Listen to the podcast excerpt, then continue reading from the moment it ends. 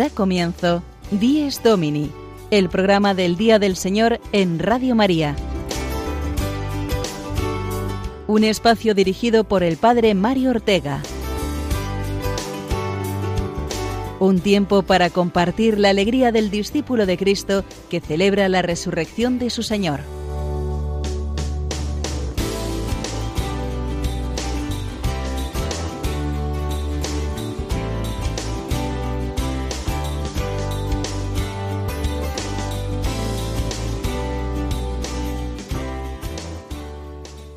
Buenos días y feliz día del Señor, amigos, que una semana más os unís a estas horas para sintonizar este programa y compartir con nosotros la alegría del domingo. Recibid el saludo de quien os habla, el Padre Mario Ortega, y de todos los colaboradores que hacemos para vosotros este programa. Hoy lo hacemos con muchas alegrías añadidas.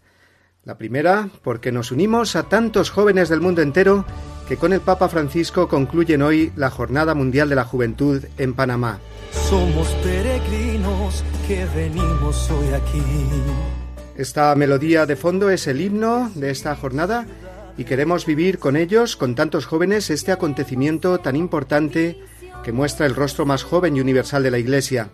Y para ello haremos un repaso de lo que han sido estos intensos días de oración, encuentro y fe compartida por miles de jóvenes en Panamá.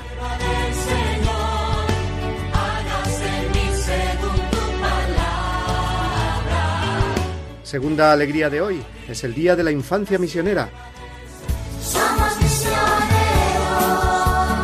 Los niños que son protagonistas ellos también de la misión de anunciar a Jesucristo al mundo, especialmente a los mismos niños. Es hoy la gran fiesta misionera de los niños que se celebrará en parroquias y diócesis, con catequesis y otras actividades orientadas a ellos para que se sientan misioneros y colaboren con las misiones en proyectos en favor de otros niños necesitados. El año pasado, por ejemplo, se pudieron realizar 2.700 proyectos de ayuda a la infancia, gracias a los más de 16 millones de euros que se recaudaron en esta jornada en todo el mundo. Por eso hoy, si se acercan a nosotros niños con la hucha de la infancia misionera, no dudemos en colaborar con ellos para que se sientan, porque lo son, misioneros ellos también. Necesitamos que entienda. Y la tercera gran alegría es que acabamos de cumplir 20 años de la primera transmisión de Radio María en España. 20 años de continua y creciente presencia de esta emisora en tu casa, en tu vehículo, en tu residencia u hospital, en tu comunidad religiosa. 20 años por los cuales damos muchas gracias a Dios y renovamos nuestro compromiso tanto los voluntarios que colaboramos como los oyentes que la escucháis, de seguir fieles a Radio María y confiar en ella como un instrumento precioso para la nueva evangelización. En nuestro programa de hoy, 27 de enero, tercer domingo del tiempo ordinario, además de la JMJ de Panamá y la Jornada de la Infancia Misionera, ocupará nuestro espacio otras secciones e invitados Sonia Ortega, que nos acercará a la palabra de Dios, el padre Julio Rodrigo, con su anécdota semanal desde su parroquia. Hoy también contaremos con la presencia de Jacobo Goday, que vivió la experiencia de ser misionero desde los 14 años junto con toda su familia. Y finalizaremos con la entrevista semanal del padre Juan Francisco Pacheco, hoy realizada al presidente de la Asociación de Ciegos Católicos Españoles, Ignacio Segura.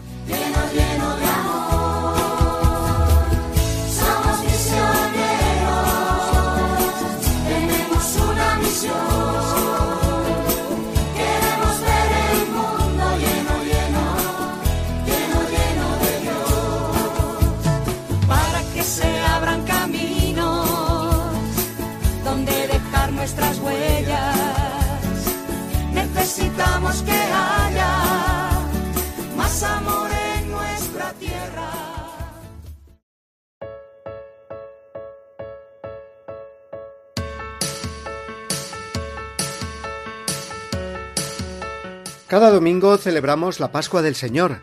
Estamos llamados a acoger con fe y esperanza el reino de Dios, el Evangelio, y a compartirlo con alegría. Pero hoy, además, al ser el Día de la Infancia Misionera y la conclusión de la Jornada Mundial de la Juventud, creo que Cristo nos llama a vivirlo con un corazón de niño y de joven, o lo que es lo mismo, con la sencillez de un niño y la fuerza de un joven. El Día de la Infancia Misionera es una llamada a que los niños vivan la misión de la Iglesia, a que se sientan protagonistas ellos también en el anuncio del Evangelio y en las obras de caridad hacia los niños más necesitados. Pero pensemos también que es un día para que los adultos vivamos la misión como niños.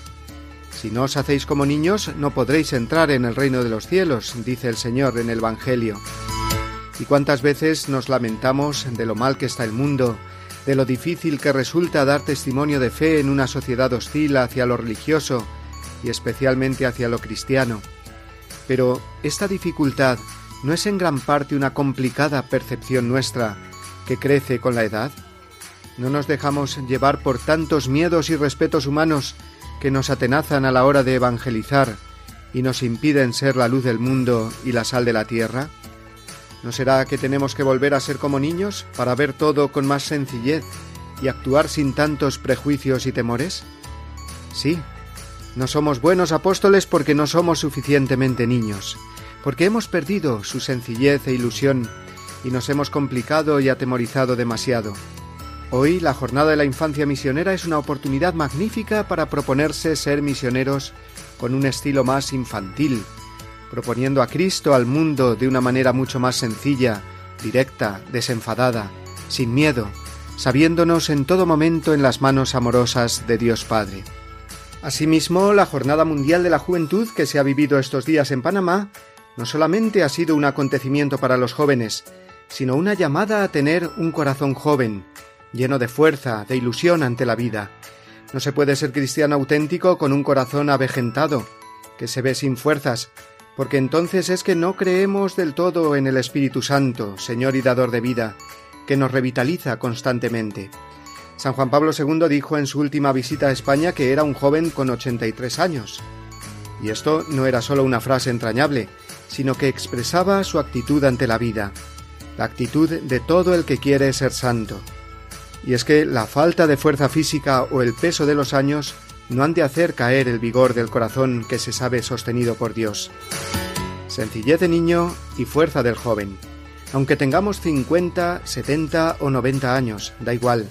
El corazón de todo cristiano, laico, sacerdote, consagrado, por muchos años que lleve latiendo, si se deja llevar por la fe, la esperanza y la caridad, Dios lo renueva cada día y lo hace más capaz de transmitir eficazmente el Evangelio. Día de la Infancia Misionera, afrontemos nuestra misión en la vida con la sencillez e ilusión de los niños. Jornada Mundial de la Juventud, sintamos la perenne juventud y fuerza que nos regala cada día el Espíritu Santo.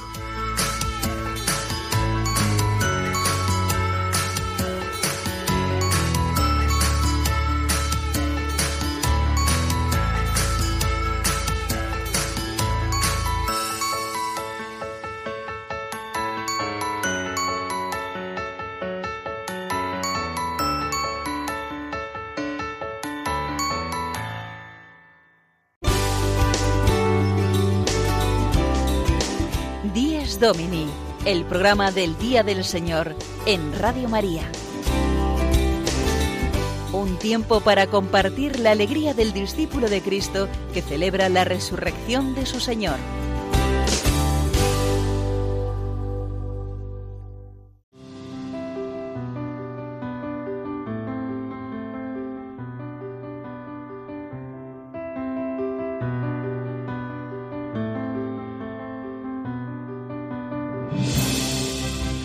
Es domingo. Una luz nueva resucita la mañana con su mirada inocente, llena de gozo y de gracia. Es domingo, la alegría del mensaje de la Pascua es la noticia que llega siempre y que nunca se gasta. Es domingo, la pureza no solo a la tierra baña que ha penetrado en la vida por las ventanas del alma. Es domingo, la presencia de Cristo llena la casa, la iglesia, misterio y fiesta, por Él y en Él convocada. Es domingo, este es el día que hizo el Señor, es la Pascua, día de la creación nueva y siempre renovada. Es domingo, de su hoguera brilla toda la semana y vence oscuras tinieblas en jornadas de esperanza. Es domingo, un canto nuevo toda la tierra le canta al Padre, al Hijo, al Espíritu, único Dios que nos salva. Amén.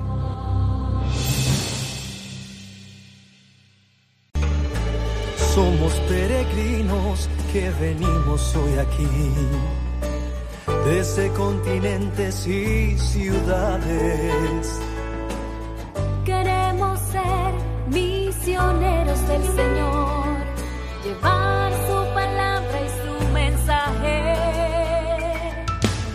Ser como Buenas tardes.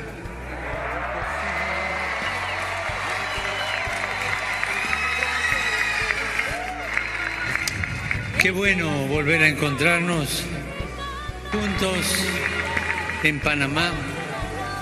La Jornada Mundial de la Juventud es otra vez una fiesta, una fiesta de alegría, una fiesta de esperanza para la iglesia toda y para el mundo un enorme testimonio de fe. Con estas palabras del Papa Francisco ante más de 300.000 jóvenes, fue inaugurada la Jornada Mundial de la Juventud el jueves pasado en Panamá. Durante estos cuatro días el Santo Padre acompaña a jóvenes venidos de todo el mundo a confirmar y compartir su fe y a mostrar al mundo el rostro siempre joven de la Iglesia. Antes de la llegada del Papa ya había comenzado los encuentros y actividades llenos de luz y de colorido, más llenos aún en la preciosa capital de este país caribeño. El Papa ha subrayado el aspecto festivo de estos encuentros multitudinarios, pero ha sabido también, como sus predecesores, presentar a los jóvenes la esencia y la exigencia del Evangelio. En el mismo discurso de ceremonia inaugural, les recordó que el centro de la vida del joven es Jesús, que los jóvenes tienen un sueño en sus vidas. Un sueño, un sueño llamado Jesús, sembrado por el Padre. Dios como Él, como el Padre, enviado por el Padre, con la confianza que crecerá y vivirá en cada corazón. Un sueño concreto, que es una persona, que corre por nuestras venas, estremece el corazón y lo hace bailar cada vez que escuchamos, ámanse a los unos a los otros, así como yo los he amado, ámense también ustedes. En esto reconocerán ustedes que son mis discípulos. ¿Cómo se llama el sueño nuestro? No oigo. No oigo. Parece bien. A un santo de estas tierras, escuchen esto, a un santo de estas tierras le gustaba decir, el cristianismo no es un conjunto de verdades que hay que creer, de leyes que hay que cumplir o de prohibiciones. Así el cristianismo resulta muy repugnante. El cristianismo es una persona que me amó tanto, que reclama y pide mi amor. El cristianismo es Cristo. ¿Lo decimos todos juntos? El cristianismo. Otra vez. Otra vez. Es Cristo, es desarrollar el sueño por el que dio la vida. Amar con el mismo amor con que Él nos amó no nos amó hasta la mitad, no nos amó un cachito, nos amó totalmente. El Santo Padre también ha tenido encuentros muy especiales, por ejemplo, con jóvenes reclusos de una cárcel, y también dedicó un buen rato al confesionario junto con los demás sacerdotes que administran a cientos de jóvenes este sacramento.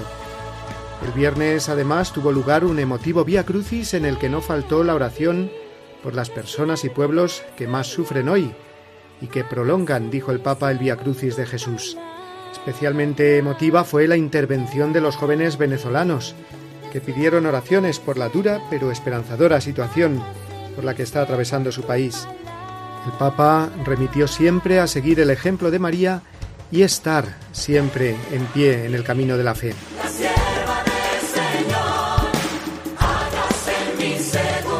Anoche, como gran acto casi final, tuvo lugar la vigilia de oración y hoy se celebrará la misa de clausura, de esta 34 Jornada Mundial de la Juventud.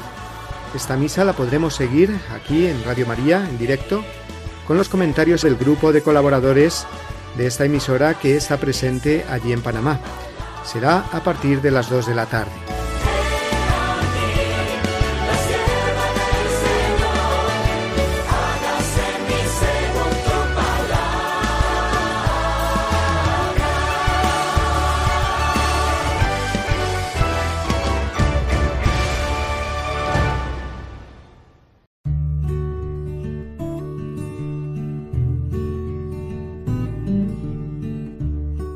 Que vivían según el orden de cosas antiguo han pasado a la nueva esperanza, no observando ya el sábado, sino el día del Señor, en el que nuestra vida es bendecida por Él y por su muerte.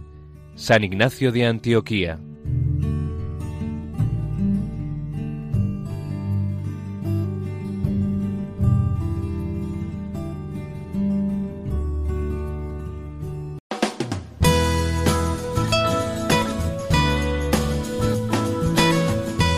Guiados por la palabra de Dios.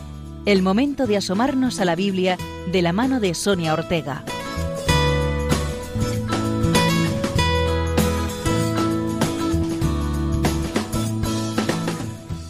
Buenos días, queridos oyentes de Radio María. La primera lectura de hoy es del libro de Nehemías. Muchos de los libros del Antiguo Testamento nos resultan muy desconocidos y este, por la poca frecuencia con la que aparece en la liturgia, puede ser uno de ellos.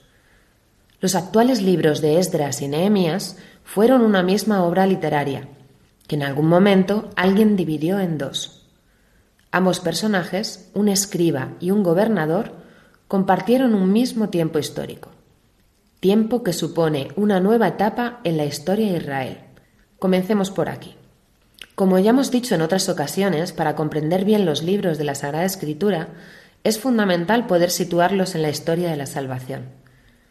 Lo primero que debemos tener es una estantería donde poder colocarlos. Y con estantería me refiero a un principio ordenador, que al escuchar el nombre del libro me ayude a situarlo históricamente. Solo así podremos comprenderlos y sólo así nuestro conocimiento de la Sagrada Escritura se irá haciendo cada vez mayor.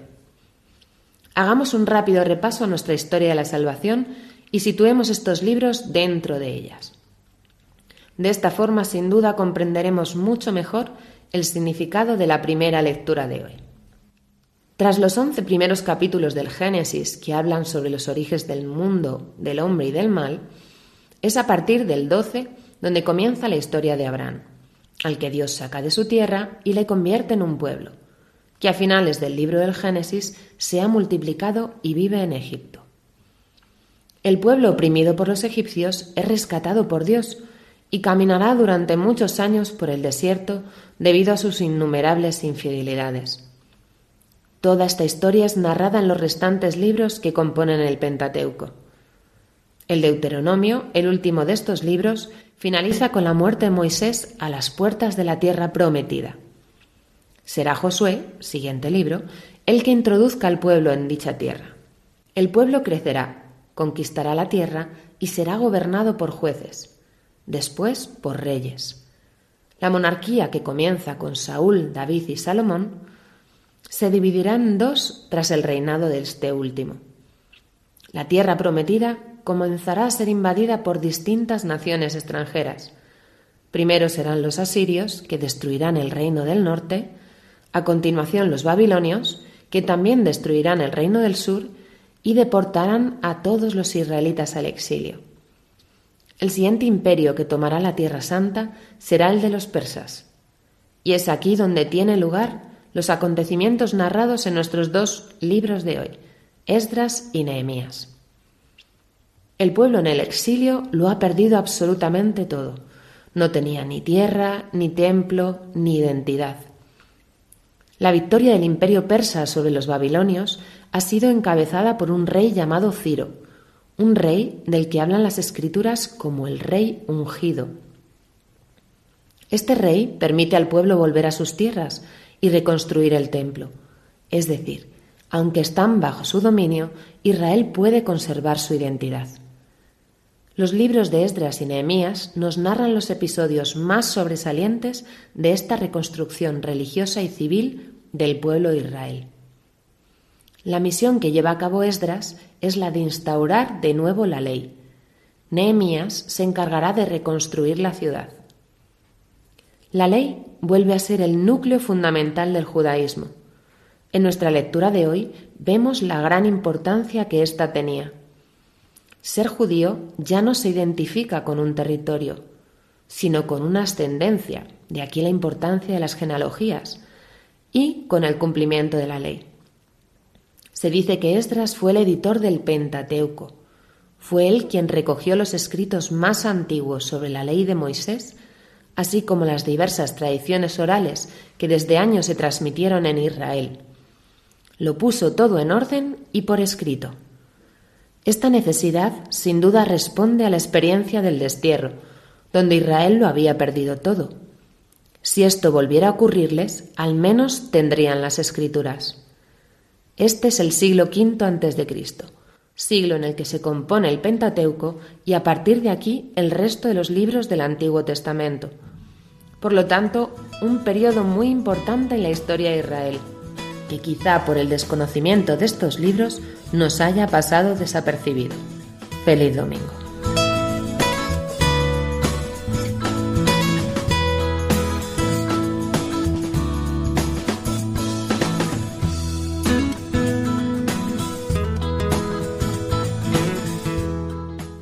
Bien, pues eh, ya conocemos mejor quién es Nehemías, personaje bíblico, cuyo libro escucharemos hoy en la primera lectura de la misa. Y además este domingo comenzaremos la lectura del Evangelio de San Lucas, que será proclamado cada semana en la liturgia dominical, en este ciclo C en el que nos encontramos. Os sugiero por ello que conozcamos mejor a San Lucas y su Evangelio.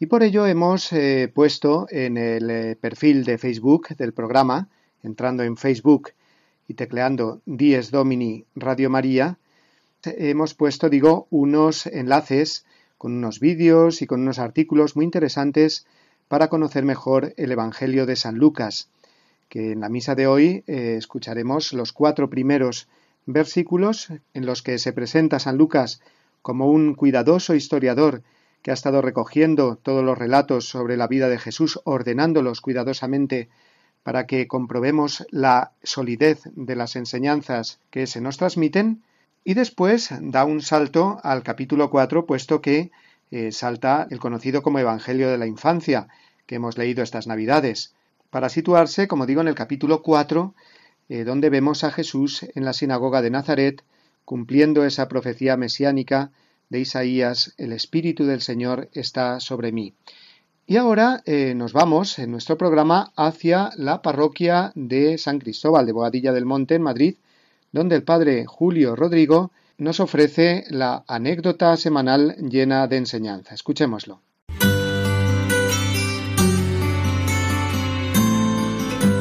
El domingo desde mi parroquia.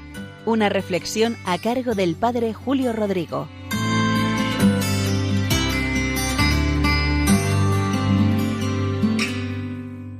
Muy buenos días a todos y feliz domingo, el Día del Señor. En las parroquias nos suceden cosas la mar de pintorescas. Y entre las muchas que me han sucedido fue una vez que vino a verme un joven, yo le conocía, le di la primera comunión, un joven que no viene regularmente a la Eucaristía, pero por allí cayó. Y la petición me dejó sorprendido, descolocado totalmente, porque lo que quería es que le asesorase para un tatuaje que se iba a hacer yo me quedé así al principio como diciendo, ¿y yo qué tengo que ver con esto de los tatuajes? Que en fin, como todos son modas, ahora está bastante de moda, pero en fin, nunca me pude imaginar que yo iba a ser un asesor de tatuajes. Pero el chico lo que quería era tatuarse en el pecho una frase del Evangelio, una frase de Jesús. Y entonces me pedía que le seleccionase algunas para él poder elegirla. Además la quería en latín y que se la tradujese, por tanto. Bueno, pues yo le estuve diciendo, pues mira, Jesús dice, yo soy el camino, yo soy la verdad, la vida, yo soy la resurrección, venid a mí los que estáis cansados y agobiados, amaos unos a otros como yo os he amado. el que quiera ser grande entre vosotros, pues que sea vuestro servidor, el que quiera ser el primero, que sea el último, no sé, las frases así más famosas que se me venían a la cabeza. Conforme las estaba diciendo, pensé, este chico va a elegir esta. Y en efecto, amaos unos a otros como yo os he amado. Porque es la esencia del mensaje de Jesucristo, como lo formuló tan magistralmente el apóstol y evangelista San Juan. Dios es amor y en Cristo hemos conocido ese amor. En fin, se lo traduje al latín y el día que se lo iba a tatuar me llamó con el tatuador allí delante y dice, don Julio, digo, ¿qué pasa? ¿Qué tal va el tatuaje? dice que estoy aquí con el tatuador, pero que yo quiero que ponga, que se me había olvidado, Jesús dice, dos puntos, amaos unos a otros como yo os he amado, en latín. Digo, ah, pues eso es muy fácil. Tú dile al tatuador, se lo escribí por el WhatsApp, Jesus Dixit, y luego ya dos puntos, la frase que yo le había escrito.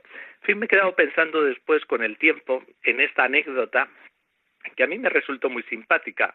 Y ahora que en esta semana ha sido la Jornada Mundial de la Juventud, pues vemos hoy a muchos jóvenes alejados de la fe, alejados de la práctica sacramental, pero la fe es algo que difícilmente se llega a pagar en el corazón de los corazones. Y también sucede esto en los jóvenes. Y vemos como en esta anécdota, como muchos jóvenes, aunque externamente no den signos de su pertenencia al Señor, a su iglesia, pero aman al Señor, lo llevan en su corazón e incluso como este, pues lo lucen con orgullo en su pecho, lucen ahí su palabra. Quién sabe el recorrido que después pueda todo eso tener. El caso es que como este muchacho he visto a muchas personas en la parroquia que después han ido cambiando y que siempre saco la misma conclusión. Nunca se puede dar a nadie por perdido. Muy buenos días, de nuevo feliz domingo y que disfruten de este día de fiesta.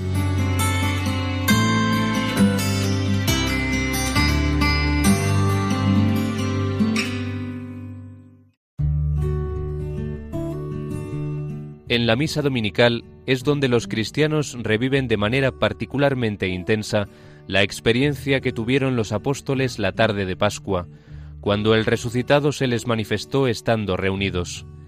A través de su testimonio llega a cada generación de los creyentes el saludo de Cristo. Paz a vosotros. De la exhortación Dies Domini de San Juan Pablo II.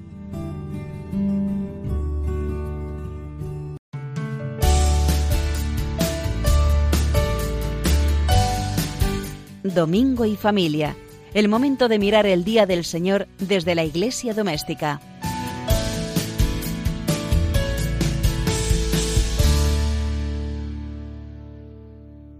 En esta sección dedicada a la familia, hoy Día de la Infancia Misionera, eh, qué mejor que tener el testimonio de alguien que estuvo en la misión desde su infancia porque pertenece a una familia que fue eh, de misión.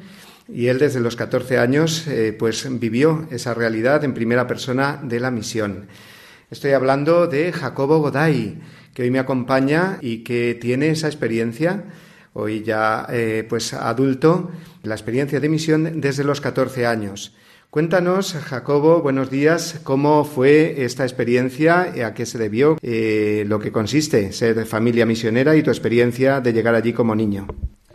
Muy buenos días, pues em, mi nombre es Jacobo Day y desde el año 89 eh, se solicita una, a través de los obispos em, las familias misioneras para que vayan a distintos países del mundo para anunciar el Evangelio. Nosotros íbamos directamente a anunciar el Evangelio. No íbamos a, hacer ningún tipo de escuela ni, tema de salud, mm, íbamos directamente a anunciar el Evangelio, que es lo que, lo que para nosotros consiste la misión, lo más importante, ¿no? lo que realmente salva al hombre, ¿no? la fe. Y bueno, pues yo me planteé allí con 14 añitos, pequeño, fuimos a Guayaquil, a Ecuador, a una zona muy pobre de, de Ecuador, y eh, bueno, pues al principio es una, es una batalla eh, dura porque la situación que te encuentras allí pues es bastante, bastante dura de, pobreza, de precariedad.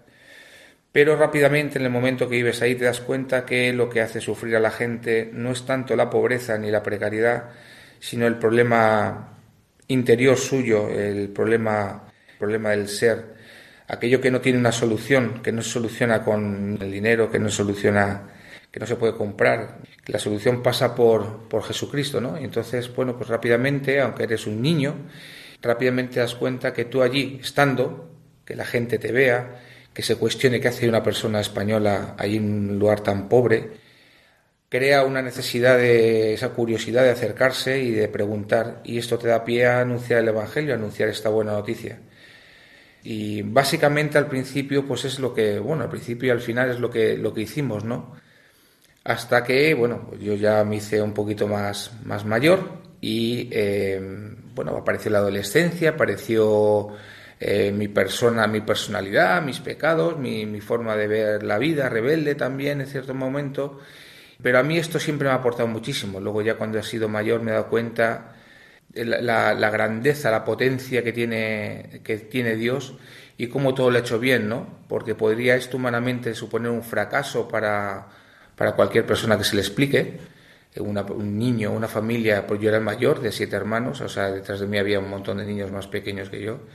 Y esto humanamente pues supone un fracaso porque supone que, los colegios pues son precarios que el futuro no lo que te presenta siempre el demonio que es el futuro un futuro incierto un futuro negro un futuro que, que estando allí no tenías futuro y es mentira. Dios es mucho más potente que todo eso y hace una historia perfecta para cada uno y yo finalmente por esa experiencia me he podido encontrar con Jesucristo ya de mayor y eh, a día de hoy estoy en, el camino catecumenal, es una parroquia, caminando en mi comunidad, feliz y muy contento de haber tenido esta experiencia que, no trauma a nadie, que no hace daño a nadie. Eh, el hacer la voluntad de Dios no tiene una consecuencia negativa nunca. Mi experiencia es esa.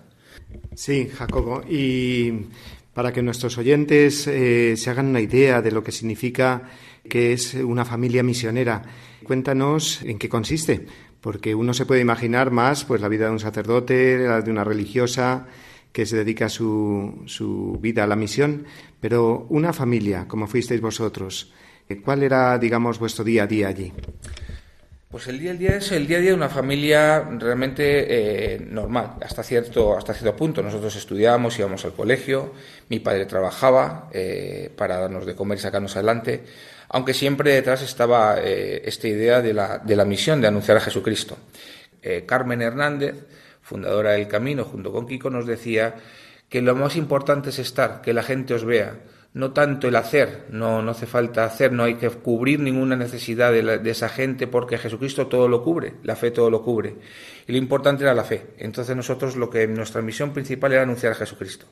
Dimos, hicimos una iglesia, se daban catequesis, se anunciaba Jesucristo, hubo un cura que allí, Agustín, que estuvo con nosotros, que era el párroco de, la, de esa parroquia, y nuestra vida consistía en eh, estar allí dando estas catequesis y hacer nuestra vida diaria eh, dando testimonio de lo que es una, una familia cristiana en medio de aquella, eh, de aquella población tan necesitada de, también de esta, de esta imagen. ¿no? Hoy, Día de la Infancia Misionera, nos están oyendo familias, personas adultas, eh, también niños, que sabemos que algunas veces nos escuchan, aunque sea temprano el programa. ¿Qué les dirías tú hoy día de la infancia misionera eh, que pasaste parte de tu infancia, de tu juventud en la misión? Pues dos cosas fundamentales. La primera, que mm, ser misionero es una cosa grandiosa. Si tú te abres a la voluntad de Dios y, haces, lo, haces lo que Dios quiere, Dios eh, a través tuyo presenta al resto una, una imagen de esperanza, de fe, que tú no eres que no es propia de ti, pero Dios lo transforma porque eh, si tú te das un poquito al Señor, el Señor todo lo transforma y le hace una cosa maravillosa. Aquellos niños que estén deseosos, que tengan en su corazón esa vocación misionera desde pequeños, yo les animo a, seguir adelante, a seguir adelante, a poner su vida en función mm, de lo que Dios quiera. Si es de misionero, de misionero, si es de presbítero, presbítero en una parroquia, si es de monja, si es de una familia cristiana viviendo en Madrid o donde, de donde sean, eh, pero cristianamente, con, fe dando, dando testimonio, porque la misión, sinceramente, mm, se puede dar desde un pueblo de Madrid hasta se puede dar en un pueblito de, del África. Al final es lo mismo. Es anunciar a Jesucristo para quien lo necesite. y ya Dios se valdrá de lo que se tenga que valer para ponerte en medio del camino a la gente más necesitada o a la que Él considere oportuna. Muchísimas gracias, Jacobo Goday, por este testimonio de misión, testimonio también de familia misionera en este Día de la Infancia Misionera. Y le pedimos al Señor que sí, en tu camino que ahora continúas, pues eh, sigas dando este testimonio de fe valiente eh, en España, que también es tierra de misión, ¿verdad? Por supuesto. España a día de hoy, pues vemos que es, eh, bueno, nada más basta con abrir la televisión y ver la necesidad que tiene este, este país de fe, de, de esperanza, de conocer a Jesucristo, que como digo, pues lo necesita muchísimo. Muy bien, pues muchísimas gracias Jacobo y feliz domingo, Día de la Infancia Misionera. Pues nada, gracias a vosotros, para mí ha sido un placer y muy buen domingo.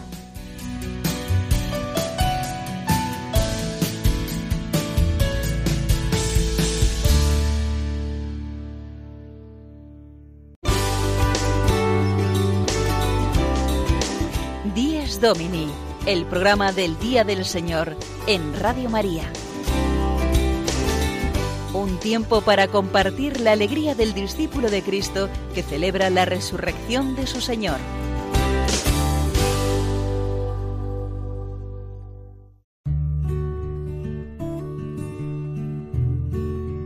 Es importante que se tenga conciencia clara de la íntima vinculación entre la comunión con Cristo y la comunión con los hermanos. La Asamblea Eucarística Dominical es un acontecimiento de fraternidad que la celebración ha de poner bien de relieve, aunque respetando el estilo propio de la acción litúrgica. De la exhortación Dies Domini de San Juan Pablo II.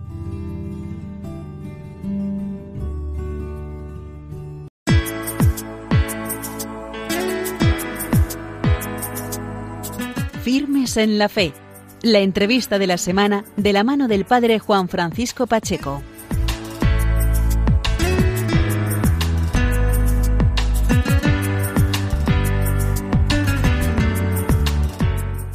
Buenos días amigos de Radio María, bienvenidos un domingo más a la entrevista de la semana. Hoy queremos detenernos en la labor que realiza FECO. FECO es la asociación que agrupa a los ciegos católicos españoles y concretamente vamos a detenernos en el testimonio de fe de uno de, de uno de los miembros de FECO, eh, de Ignacio Segura. Ignacio Segura además es el presidente de esta asociación que agrupa a los ciegos católicos españoles de CECO. Ignacio Segura eh, es un hombre que vive en Jaén, es el responsable de CECO, pero en el plano internacional es el vicepresidente de FIDACA, la organización que agrupa a las diversas asociaciones que existen en el mundo de ciegos católicos. Ignacio Segura, buenos días.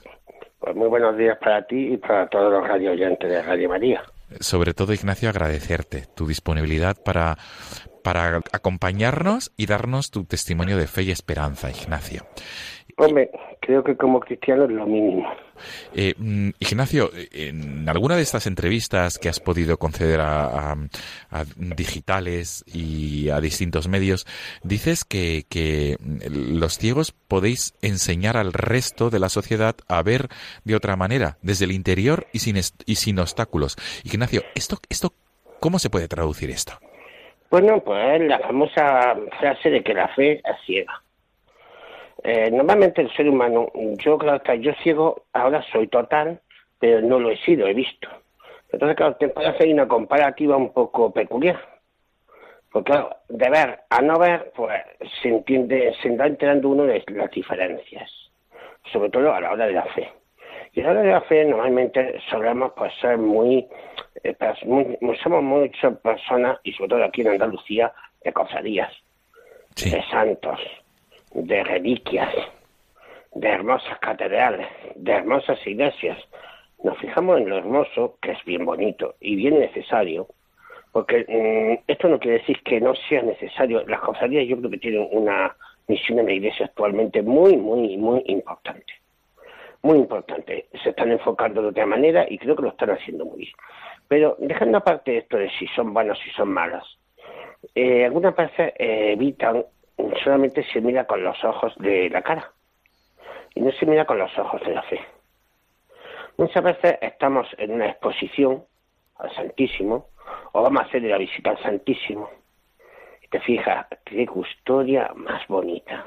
Vamos, si te vas a Toledo y la exposición la hacen en la custodia de Arce, Desde luego. te puedes tirar cinco meses para contar las tuercas que tiene, que creo que son más de mil y pico. Sí.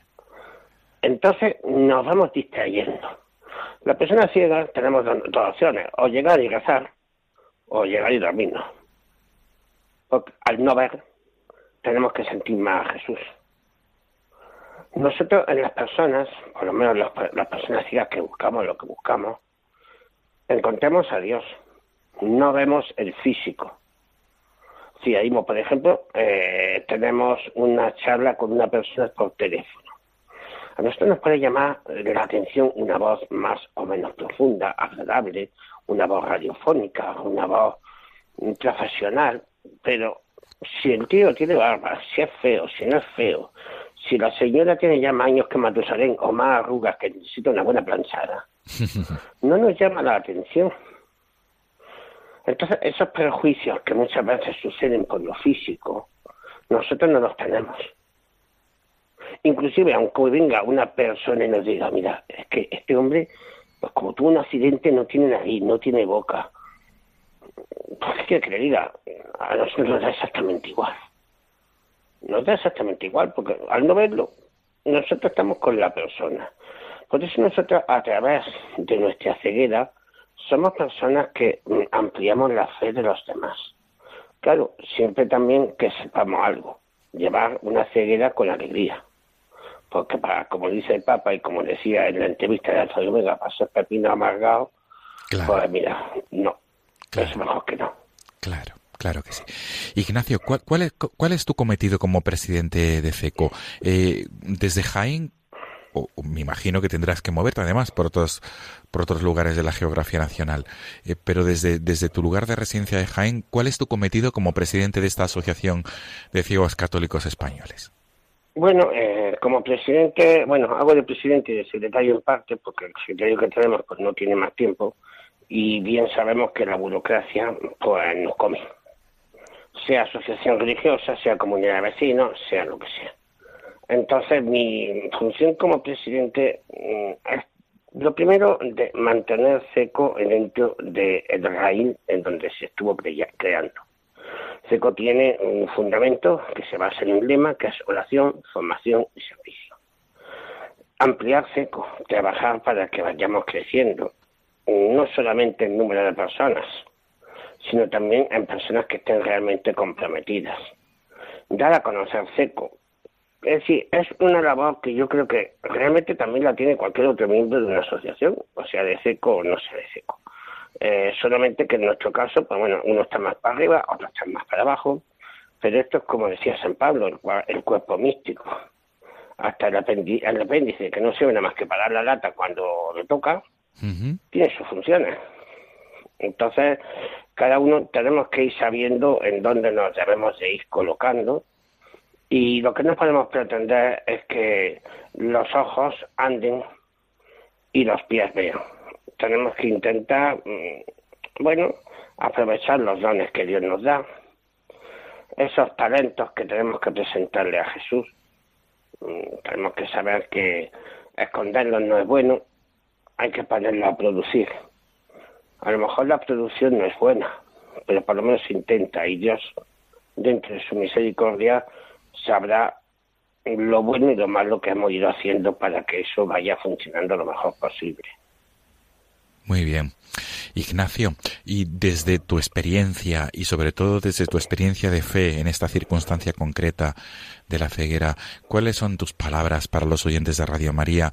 ¿Cómo, ¿Cuáles son tus palabras y sobre todo tus, tu, consejo para todos aquellos que tengan familiares en estas circunstancias y para, y para aquellos que, que, que, que no sabemos o no tenemos las, las, los conocimientos necesarios para saber cómo hay que proceder y actuar con personas con discapacidad visual? Pues mira, eh, muy sencillo. Tú me lo acabas dicho, con personas, personas con discapacidad visual. Somos personas. Es decir, no, no tenemos, no somos especiales ni espaciales eh, porque yo coja y un tren y me vaya a Madrid o porque yo no lo coja, ni soy más ni soy menos que otras personas. Eh, la capacidad o la discapacidad, en este caso de las personas, no se debe ver en lo físico. Eh, a las personas con discapacidad, ante todo, tratarlas como personas. En segundo lugar, no asustarse de llegar a un ciego y decir, ¿qué? ¿Cómo estamos? ¿Has visto esto? No hay ningún lenguaje especial. Nosotros hemos visto esto. Es decir, mm, hagamos, por ejemplo, oye, que sé, por poner un ejemplo al Palacio Oriente y entramos en el salón del trono. Oye, mira, ¿has visto esto? A lo mejor no lo has visto y en ese momento tú puedes decir, oye, descríbeme a ver cómo es. Y tú tampoco te tienes que sentir abrumado porque una persona mm, parece como, ay, perdona, que yo quiero que... No, no, pero si yo lo que quiero es que me lo describas. Es como en la lámpara. Es que yo no la he visto.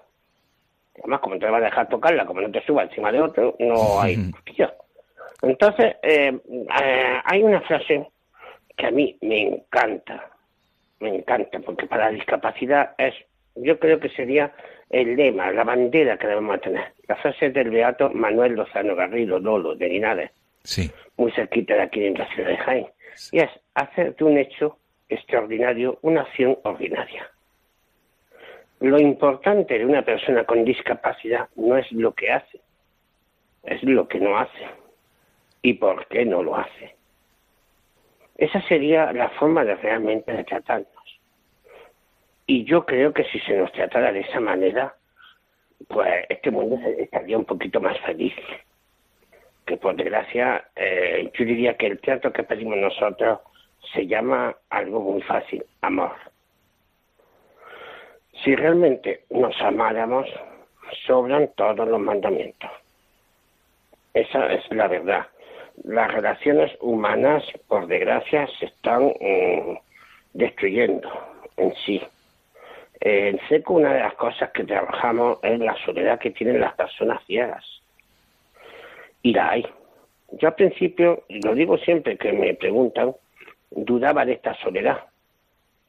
Y la hay. Y muy dura y muy mm, fuerte. Y de personas que, bueno, su familia se aprovecha, sus hijos se aprovechan, sus amigos se aprovechan. Entonces, eh, esa soledad la estamos provocando nosotros mismos. Siendo ahora la era de la comunicación, que cuando nosotros éramos jóvenes, lo único que teníamos eran las cabinas telefónicas, que ya, dicho de paso, van a desaparecer todas. Ahora que si WhatsApp, correo electrónico, Twitter, Facebook, Instagram, lo otro, estamos tan comunicados que estamos totalmente incomunicados. Pues claro, yo antes iba a la feria, pongo un ejemplo muy sencillo. Como yo no tenía Instagram, como yo no podía mandar fotos, como yo no tenía Twitter, como no tenía Facebook, como no tenía WhatsApp, cuando llegaba a mi casa, ay mamá, mira, porque me he montado en esto, en esto, en esto, en lo otro, en lo otro. Ahora, cuando tú llegas a tu casa, tu padre y tu madre, o tu amigo, o quien sea, como te ha ido soportando ese bombardeo de fotos, ¿de qué hablas con él? No tienes conversación. Porque tú has perdido un momento muy importante en esa feria de pasarlo bien y no estás todo el día pendiente de mandarle fotos a la abuelita, al padrino, al gatito, a la Cosa que después hacer esa foto y luego más, mira, padrino, mira, Tito, déjate la nena que es guapa está. Eso lo hemos perdido. Y ya digo, la forma de tratar a la persona con discapacidad es tratarla como persona y no como discapacitado. Muy bien, Ignacio Segura, pues ha sido un placer conversar contigo en esta mañana de domingo y sobre todo gracias por este testimonio de fe y de esperanza desde tu experiencia como como responsable, como presidente de CECO, la asociación que agrupa a los ciegos católicos españoles. Todo lo mejor, Ignacio, y te emplazamos para otra ocasión porque tienes mucho que, que compartir y sobre todo que ilustrar a todos aquellos que quieren profundizar en la fe y sobre todo que quieren conocer personas como tú, que a pesar de los pesares sigue luchando para siempre buscar la esperanza en Cristo resucitado. Ignacio, mil gracias y hasta pronto. Pues muchísimas gracias a vosotros. Buenos días y feliz día del Señor. Amigos de Radio María, nos volvemos a encontrar en una semana si Dios quiere. Hasta entonces, gracias, feliz día del Señor.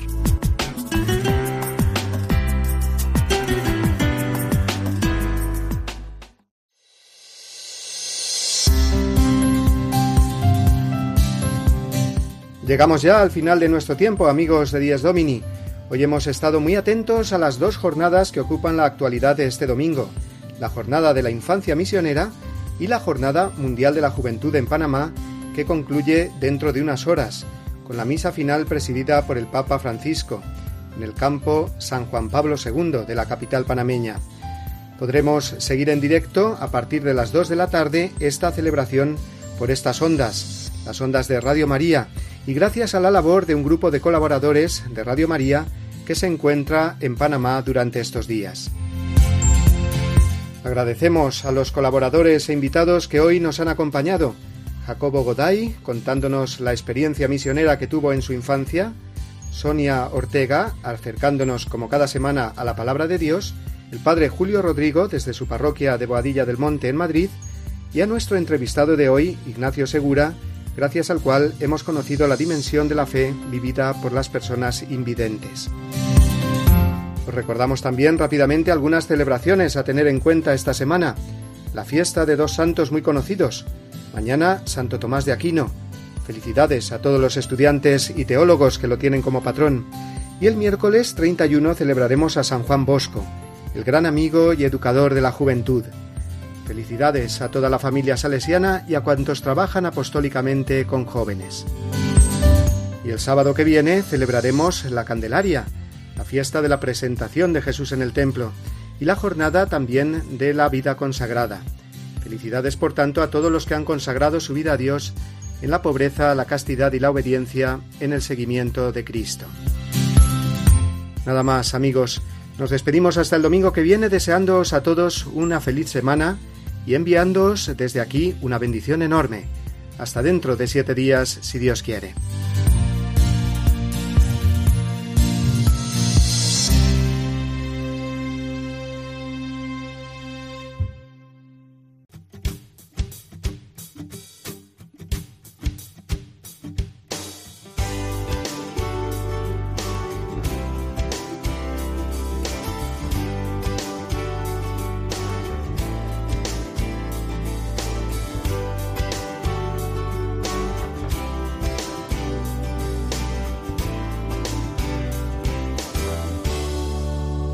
Así termina Dies Domini, el programa del Día del Señor en Radio María. Un espacio dirigido por el Padre Mario Ortega. Un tiempo para compartir la alegría del discípulo de Cristo que celebra la resurrección de su Señor.